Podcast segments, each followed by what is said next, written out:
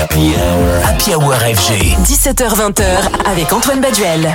Après deux EP remarqués, le quatuor Makaoto San vient de livrer Mozo, son tout premier album alliant l'artisanal au numérique. Basé à Marseille, le groupe se démarque par sa démarche artistique consistant à produire une techno mélodique à partir d'instruments japonais traditionnels, principalement des percussions faites à partir de bambou. Un travail audacieux qui fonctionne très bien, une véritable passerelle entre le passé et le futur, l'Asie et l'Europe, la pop et la techno. Et c'est avec le titre Otake que Makoto-san a décidé d'ouvrir l'album, un titre puissant qu'on pourrait très très bien entendre dans les clubs berlinois.